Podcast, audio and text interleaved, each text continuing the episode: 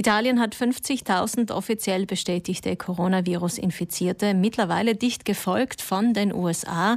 Laut Zählung der John Hopkins University gab es in den USA bis Montagnachmittag Ortszeit 41.700 Infektionsfälle und über 570 Tote. Die Corona-Pandemie greift um sich. Ein Drittel der Bevölkerung, der 330 Millionen US-Amerikaner, soll zu Hause bleiben bzw. auf Homeoffice, also auf Telearbeit umsatteln. Der Bundesstaat New York ist bislang mit mehr als 21.000 Covid-19-Infektionen landesweit am schlimmsten betroffen.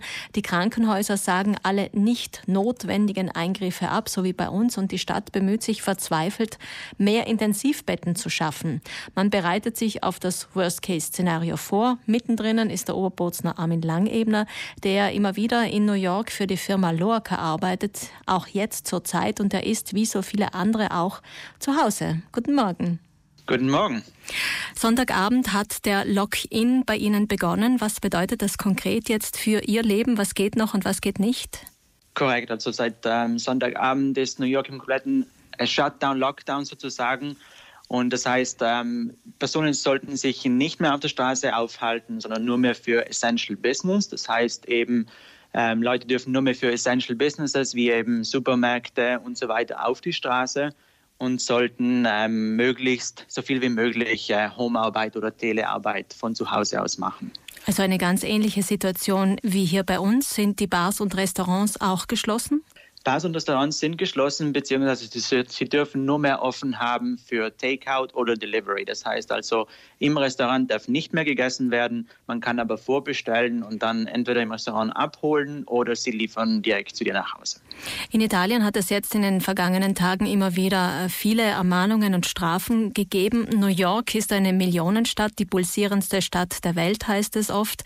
Wie geht es den Menschen mit den Verordnungen? Halten sie sich daran? Sind die Straßen wirklich leer?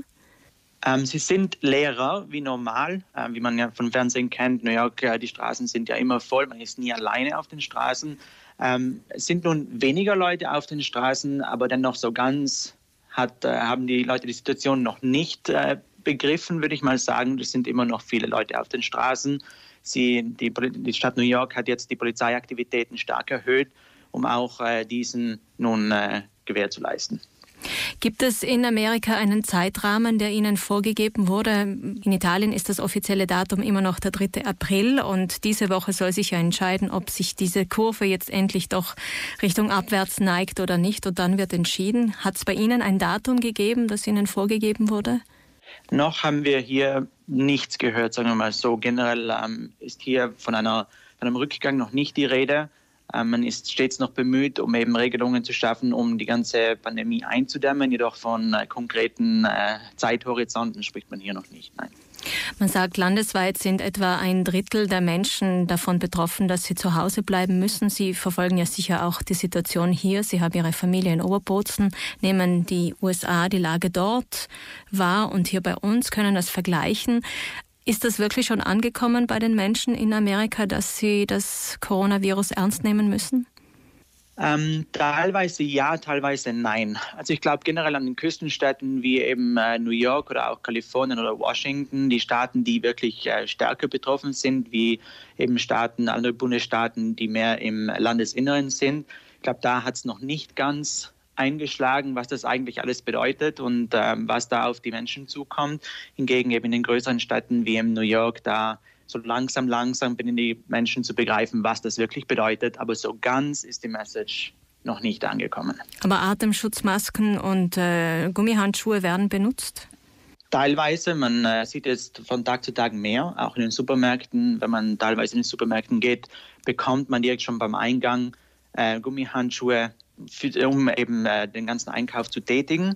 Das heißt, äh, so langsam, langsam beginnen sie es wirklich zu begreifen und auch in den Supermärkten äh, gibt es jetzt äh, Restriktionen bezüglich, äh, wie viele Personen sich zugleich im Supermarkt aufhalten dürfen. Aber es ist nur eher schleppend, dass diese ganzen Maßnahmen eingehalten und auch eingeführt werden. In der Arbeitswelt hingegen sieht es anders aus. Sie haben gesagt, Sie machen Homeoffice, also Arbeit von zu Hause, so wie viele andere auch, und das funktioniert? Ähm, es funktioniert relativ gut. Ich glaube, ähm, für, für, viele Firmen war das eine Herausforderung, aber auch gleichzeitig eine Chance. Denn für viele Arbeiten, glaube ich, war es äh, kaum vorstellbar, auf Telearbeit bzw. Homeoffice umzustellen. Aber jetzt durch die ganzen Gegebenheiten, glaube ich, ergeben sich dadurch neue Chancen, neue Möglichkeiten. Ich muss sagen, in den Baubranchen funktioniert das relativ gut. Ähm, auch für unsere Arbeit bis heute hat sich äh, glücklicherweise noch kein negativer Trend gegeben oder gezeigt. Sie sind immer für einige Monate in New York und kommen dann wieder zurück. Wann hätten Sie äh, geplant, zurückzukommen diesmal? Mein äh, Flug, mein Rückflug ist geplant für Ende April, ähm, aber die Situation kann sich äh, täglich ändern. Das heißt, ähm, mal schauen, was morgen kommt.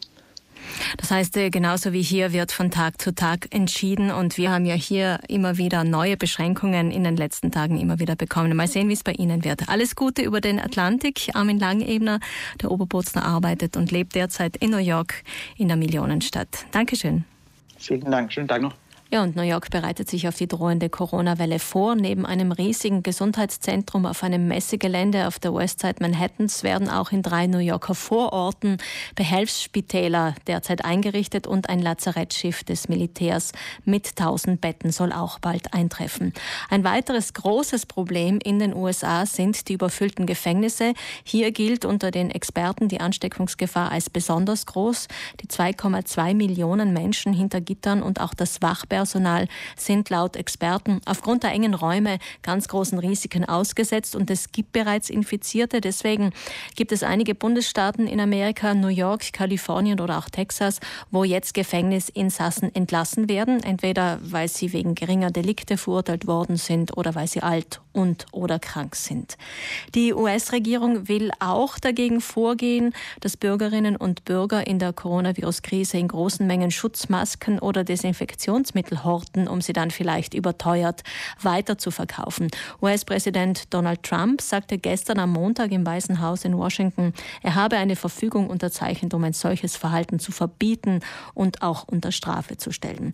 Aber abgesehen äh, von der Angst vor dem Coronavirus geht auch die Angst um, dass eine riesige Wirtschaftskrise auf die USA zukommen. Deswegen twitterte Präsident Trump auch zu den Schutzmaßnahmen gegen das Coronavirus. Wir können nicht zulassen, dass die Kur schlimmer ist als das Problem selbst.